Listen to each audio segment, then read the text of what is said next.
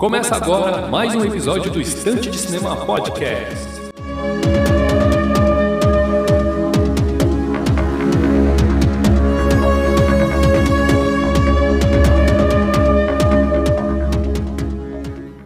Muito bem, meus amigos, estamos aí para mais um episódio do Estante de Cinema Podcast. Eu sou de Brito, vamos conduzir aqui mais um episódio em formato monólogo. O tema do episódio de hoje é o um novo filme do 007, Sem Tempo para Morrer. O tema do episódio de hoje é esse daí. Se você não assistiu, fica aí o alerta de spoilers, tá? Vai ter muitos spoilers neste filme, beleza? E se você já assistiu, vem com a gente, acompanha aí. Muito obrigado pela companhia virtual desde já. Procure Estante de Cinema nas redes sociais, arroba Estante de Cinema no Twitter e Instagram. Filmou e Letterboxd. Acessem o blog para matérias exclusivas e especiais no endereço estantedecinema.blogspot.com e procure o Estante de Cinema Podcast na sua rede de podcast de preferência. Pode ser no Spotify, Deezer, Google Podcast, Anchor ou na rede que for de sua escolha. Estamos presentes em todos estes agregadores. Então vamos lá iniciar aqui os comentários a respeito do filme. Primeiro que é quase que um milagre que este filme tenha visto a luz do dia, tendo em vista que ele passou por muitos problemas de produção e também vários adiamentos aí por conta da pandemia, né? Então, é, a princípio, este filme estaria para ser lançado no dia 8 de abril de 2020, né? E ele e os seu, seus vários dos seus adiamentos ali tanto com, por causa da pandemia ou por causa de refilmagens, acabaram atrasando o filme para né, 30 de setembro de 2021, mais de um ano depois, aí tempo suficiente para lançar aquele 25 filme do James Bond e desenvolver mais um outro, né, neste mesmo período aí. Bom, mas em 2019 ele ainda chamava Bond 25, né, Bond 25, porque ele seria o 25 filme do personagem. É, começou por Daniel Craig sofrendo uma lesão nas filmagens na Jamaica. É, por conta dessa lesão, teve atraso nas filmagens das cenas em que ele contracenou com o Rami Malek, né, o ator que interpretou o personagem Safin, né.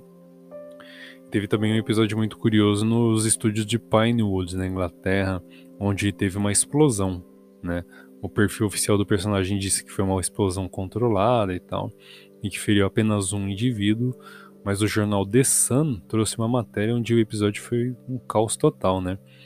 É, teve até um relato de uma suposta testemunha onde ela diz assim, abre aspas, foi um caos total. Houve três grandes explosões e explodiu parte do teto do estúdio Bond e alguns painéis de parede do palco. Eles, deveriam estar filmando. Uma bola de fogo deveria passar pelo set, mas algo deu errado. Fecha aspas. O jornal ainda noticiou que vários dos feridos foram vários os feridos, aliás, entre eles um homem que foi esmagado por um conjunto de, de um painel que caiu sobre ele. O filme também ele teve três finais gravados para poder manter segredo de toda a produção, né? Então ninguém sabia qual seria o final oficial. Inicialmente, ele, igual eu falei, estava previsto para 8 de abril de 2020, e estes adiamentos também geraram um enorme des um desgaste com as marcas que patrocinaram o filme, né? Então, só da gente ter assistido mais este filme com o Daniel Craig foi um milagre total. O 007 Sem Tempo para Morrer, ele teve muitos elementos novos e além junto dos elementos clássicos, né? Este é um filme que conta a história de um James Bond aposentado.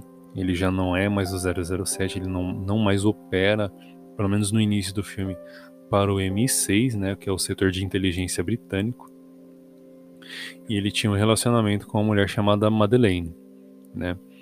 A Madeleine, no seu passado, ela teve um envolvimento com o vilão do o que veio a ser o vilão do filme, né, o personagem Safin. É, tanto que por causa deste prólogo do filme contando a história da Madeleine com envolvida com o Safin e depois da Madeleine envolvida com o James Bond, por causa deste prólogo, o filme teve aí um, um tempo de duração muito maior do que a gente estava acostumado para os filmes do personagem, tá? É, bom, igual eu vinha falando, os elementos clássicos estão presentes no filme, como a, uma instalação militar super tecnológica, é, os funcionários uniformizados, né, os minions do, do antagonista ali, todos eles uniformizados ali um, de uma maneira muito igual, com macacão e tal, essas coisas. Algum capanga com alguma característica física muito marcante, né? Um deles é um que tem um olho de vidro, um olho falso, né? Muito interessante, um vilão bem casca-grossa ali, um, um capanga bem, bem cascudo ali, né? Difícil de, de, do James Bond derrubar. E teve o retorno de uma trilha sonora muito clássica de um dos filmes do James Bond, que não foi, não é tão unanimidade assim, mas que teve uma trilha sonora marcante, que é a música We Have All the Time in the World, do Louis Armstrong, tá? Além dos elementos clássicos, tiveram elementos novos, né? Como a família do James Bond. Não é um elemento tão novo assim, mas não é algo que foi muito explorado nos filmes anteriores. Uh, tivemos uma Bond Girl, que não é necessariamente uma amante do James Bond, né? Interpretada pela personagem Paloma, interpretada pela Ana de Armas, que está lindíssima neste filme, deixa qualquer outra Bond Girl no chinelo, né? E teve também um outro elemento novo, assim, no, no personagem, que foi a sua sidekick, né? O seu parceiro ali de, de trabalho. Normalmente o James Bond opera sozinho, e nas outras vezes em que ele teve algum parceiro ou parceira, este acabou morrendo ou traindo James Bond, né? Então, neste novo filme, ele trabalhou em conjunto com uma outra pessoa, que foi a nova 007, né? Que gerou até uma certa, digamos que polêmica, assim, né? Eu, eu falo digamos porque esse pessoal que reclama das coisas, eles não prestam muita atenção, né, no filme. É, o James Bond estava aposentado e o codinome ia, obviamente, passar para uma outra pessoa, para um outro agente. Né? No caso, foi a Numi. Só que no decorrer do filme, conforme o James Bond volta a operar para o M6, a agente Numi ela solicita para o, para o M, o comandante M, que seja, é, que seja reintegrado o codinome 007 a James Bond ela abre mão do, desse codinome, né, desse código e fala e pode fala que pode devolver e pode para o James Bond pode utilizar novamente, né? Então o pessoal reclama muito assim de barriga cheia e não presta atenção nas coisas e sai falando a esmo por aí, né? Eles saem reclamando aí que teve o James Bond não foi o 007, mas na verdade foi, né? Ele retornou com o codinome, né? E bom, terminou como terminou. Sobre a duração do filme, 2 horas e 43 minutos, né? Ele é um filme que supera o A Serviço Secreto de Sua Majestade. Até então era o filme mais longo de toda a franquia, né? Lançado em 1969, dirigido por Peter Hunt, né? Estrelando George Lazenby, o estreante George Lazenby que acabou ficando só pela estreia mesmo, né? Ele teve muita resistência do público. Ele acabou atuando bem mal também no filme, né? Não, não contribuiu muito positivamente no personagem, então acabou ficando só naquele filme mesmo. É, o, o, e o novo filme, o 007 Sem Tempo para Morrer, né? Ele teve áreas ali de remake, reboot ali desse filme que é o Patinho Feio dos filmes do James Bond. Né? O Serviço Secreto de Sua Majestade ele tem alguns elementos muito legais. Ele é elogiado por ser fiel ao material original de Ian Fleming, só que ele é um considerado o patinho feio da, da, da franquia 007. Então este No Time to Die, ele teve um ar de reboot ali, um remake, é, ou, ou mesmo uma homenagem, tá? Se não chegar para tanto de remake ou reboot, mas ele presta uma grande homenagem a este filme, né?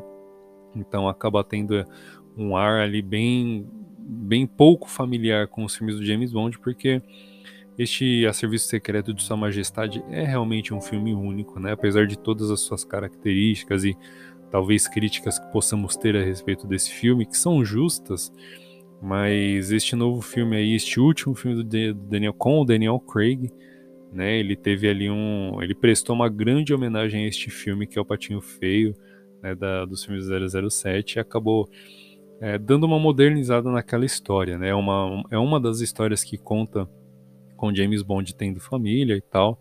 Neste novo filme teve isso também, além da trilha sonora e tudo mais.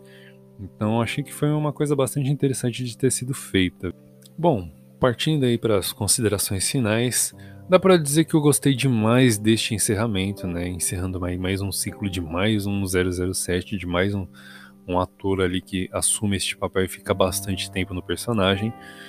Só achei que o vilão teve pouco desenvolvimento, mas todos os elementos de os elementos clássicos, os elementos novos, a ação, a ambientação, todos, tudo isso daí do filme ele foi muito bem utilizado, foi muito bem explorado, foi muito bem colocado, desenvolvido no filme. Ficou faltando só um desenvolvimento do vilão, mas passou. A interpretação do Rami Malek foi brilhante, deu deu vida a um personagem muito de visual muito interessante, né, muito marcante. Todos os vilões do 007, eles precisam ter alguma característica física muito é, muito chamativa, né? O personagem do Rami Malek não é diferente, ele tem aquela aquele problema de pele, ele no começo do filme, no momento em que ele tem esse passado com a Madeleine, ele utiliza uma máscara, né? Uma máscara bem sinistra ali, né? Então ele é um personagem, um personagem realmente muito marcante, né? E 007 precisa ter muito isso mesmo. É vilão com dente de aço, é vilão com mão biônica, é, enfim, vilão com olho falso, enfim. Essas coisas assim que dão o ar da graça nos filmes do 007, né? E como ele prestou muita homenagem ao a Serviço Secreto de Sua Majestade, e talvez este foi um dos últimos materiais do Ian que tinham do Ian Fleming, né? Então talvez seja uma oportunidade de estar tá podendo reviver os filmes clássicos do personagem, né? Dar uma, moderniza dar uma modernizada tanto na tecnologia utilizada, né? Os filmes clássicos que são muito charmosos, mas já estão muito velhos, né? Dá uma, né, ou seja, dá uma modernizada na tecnologia e dá uma, uma modernizada também no, na maneira como a ação é desenvolvida no filme porque temos aí é, a, a, nova toada dos filmes de ação é, vem aí na companhia de John Wick e O Resgate, né? São filmes de ação com aquele elemento tático do conhecido como CQC, né? É, Close Quarter Combat, né? Tipo, são, é um tipo de ação mais próximo ali, mais utilizado com pistolas, com facas e tal. Tem uma dinâmica diferente, tem um número massivo de, é, de inimigos na tela, né? Então acaba dando esta dinâmica diferente e que pode vir muito bem ser implementada num filme do 007, né? É uma franquia já próxima aí de ser centenária, né? E pode muito bem se modernizar e ela pode e deve se modernizar. Não é? O James Bond passa por esse processo já desde a sua criação, né? Passou por vários tipos de ação diferentes ao longo dos anos, né? E o cinema, quando vai trazendo esses novos elementos, essas franquias clássicas, elas têm que acompanhar essas tendências mesmo, né? Para poder atrair novos públicos, para poder, enfim, estar tá sempre se mantendo ali no topo, né? Porque não é de passado que vi que essas franquias vivem, elas acabam se modernizando mesmo. Então vai pegar filmes como John Wick, O Resgate, como eu mencionei, como referência e vai desenvolver ali um novo tipo de 007 com um novo tipo de ação, com novos tipos de vilões. E aí, de, de repente, presta até uma homenagem aos filmes clássicos e, ou faz um remake propriamente dito, né? E aí aproveita esse tipo de, de novidade que tem aí no cinema para poder introduzir o personagem numa nova roupagem e atrair novas pessoas para os cinemas também. Beleza? Então, a gente vai encerrando o episódio de hoje por aqui. Espero que vocês tenham gostado. Muito obrigado pela companhia virtual nestes quase 15 minutos que você ficou aí me ouvindo tagarelar. Muito obrigado mais uma vez. Procura o Estante de Cinema nas redes sociais, arroba Estante de Cinema no Twitter, Instagram, Filmou e Letterboxd. No Instagram é arroba estante underline de cinema, especificamente falando, para você não perder nenhuma postagem da gente por lá. Procure o blog para matérias exclusivas e especiais no endereço estantedecinema.blogspot.com e procure o Estante de Cinema Podcast na sua rede de podcast de preferência. Pode ser no Spotify, Deezer, Google Podcast, Anchor ou na rede que for de sua escolha. Estamos presentes em todos estes agregadores. Beleza? Então, o episódio de hoje se encerra por aqui e nos vemos no próximo episódio.